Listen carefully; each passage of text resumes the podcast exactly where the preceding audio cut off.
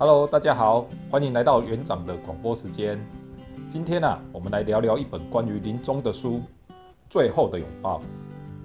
这本书是由资深的安宁疗护护士记录了六十则真实的临床故事，让每个人都能够进一步看见临终者在生命最后的日子。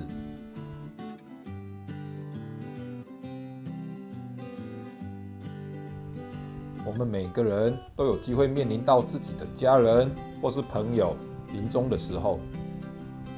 如果你仔细跟他们聊聊，你可能会发现，临终者啊会说看到过世的亲人，或是看到一个奇怪的景色。而有些临终者还能预见自己死亡的时间，或是说出自己离世时的环境。我们常会认为这是不是药物的作用所产生的幻想？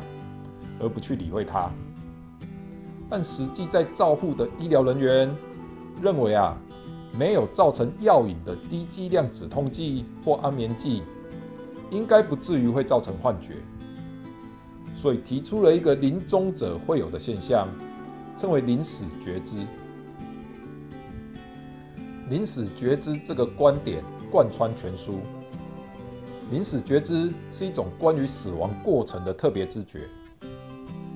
当临终者越来越接近生命的终点时，他们对于人、地、物会有特别的体会，而这种体会是以缓慢渐进的方式形成，似乎是意识到现存的世界，又意识到自己迈向另外一个世界。这种意识随着病患越接近死亡，则越强烈。最中心的三个关键字眼是觉知、临近和死亡。另一种和临死觉知相近的是濒死经验。临死觉知和濒死经验表面上好像一样，例如看到炫目的亮光，见到已故的亲友，遇见伟大的神，回顾一生，感受到平静，解脱了痛苦。不过，实质上两者不太一样。濒死经验是突发的生命终止，像是溺水、突然的心脏病发作、车祸等。这一刻在人世，下一刻跳到别的世界，然后又突然被拉回人世。回忆啊，就像幻灯片一样，不断的闪过。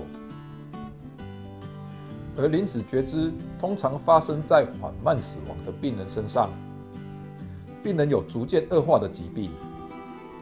临死觉知的病人会意识到人世之外还有另外一个空间，他们不是在两个世界间骤然跳换，比较像是漂流在两个世界之间，或是同时存在两个世界中。临终者回顾一生。像是慢慢的欣赏一部电影，和濒死经验不同的是，临死觉知的病人可以决定自己在死前想要完成什么事。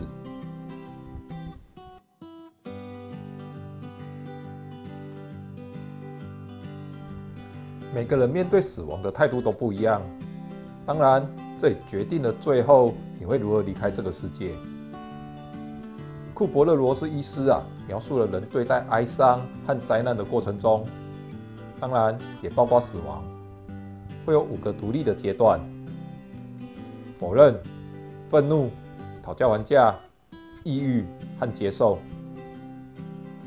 临终的病人不一定会依照顺序走完五个阶段，常常没有明显的次序，也不一定会同时出现，有时，会在几个阶段间啊反复来去，甚至会停留在一个阶段，像是从愤怒变成否认，再转变为接受，转变为讨价还价，再转变为愤怒或是沮丧。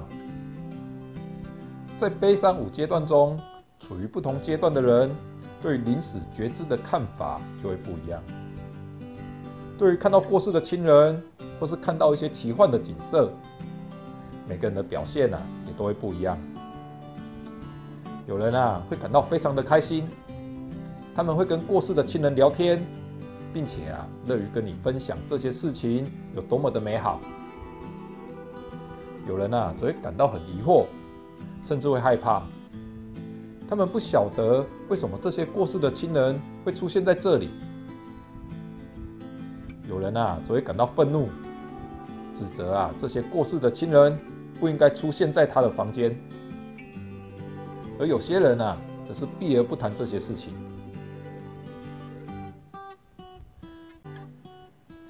大致上啊，我们可以把临终分为两种情况。一种是没有牵挂，而一种是有牵挂。有牵挂的临终者也会因为解除牵挂的事情之后而变成没有牵挂。当然，有人啊始终抱着牵挂而离开人世。我们在世者应该要做的就是帮助临终者解除牵挂的事情，安详辞世。没有牵挂的临终者会跟你分享他的经验。像是与某个过世的亲人同在一起，或者必须准备好去旅行，然后要改变了，或是提到某个只有他们能够见到的地方，或是提到他们知道什么时候要死亡。临终者所说的事情也许非常的不合理，但请不要以病人的幻觉来看待，这会让临终者感到沮丧。因为这些经验对临终者来说啊，也许是非常的真实，只是我们感受不到而已。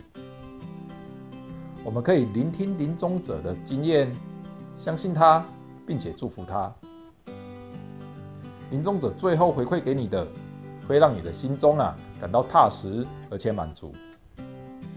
有牵挂的临终者会说到某件事情或某个人，他们必须要完成它。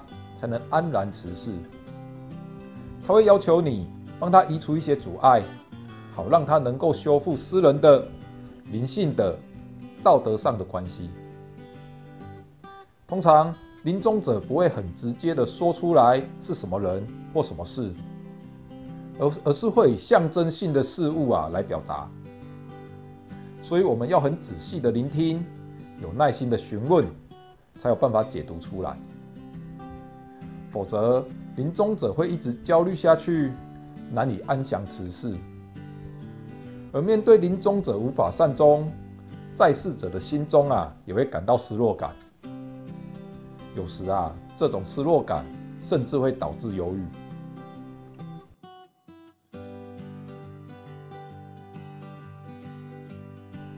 对于我们自身，只有两方面的作业，一方面是对自己。而另一方面是对他人，自己本身要用什么样的态度来面对死亡呢？既然这是一项必然的作业，提早准备则有助于我们心灵上的安定。另外，我们该如何帮助他人呢？当自己的亲人和朋友面临死亡时，我们自己该把持什么样的态度呢？如果我们自身对于死亡啊也感到害怕或恐惧，那如何让亲人和朋友安心呢？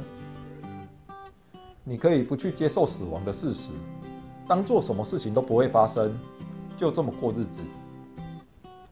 但你不当一回事，身边的人也不知道该怎么看待。你也可以怀着愤怒，愤怒现代的医学为什么无法让你继续活下去？不断的责怪他人来发泄情绪，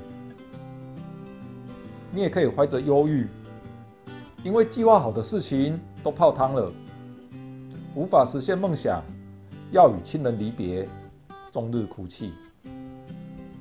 你也可以接受，交代自己该如何离世，甚至可以安排自己离世的时间，以最平静的状态辞世。否认和抑郁。会让自己失去许多跟亲人深入谈心的机会，而愤怒只会让身边的人远离。但不管怎么样，最后都必须要接受。你希望能与深爱的人好好的谈心，然后道别吗？我相信，最后临终的路程，你会表现出什么样的态度，与你的人生所经历的事情有很大的关系。会留下牵挂吗？为什么会有牵挂呢？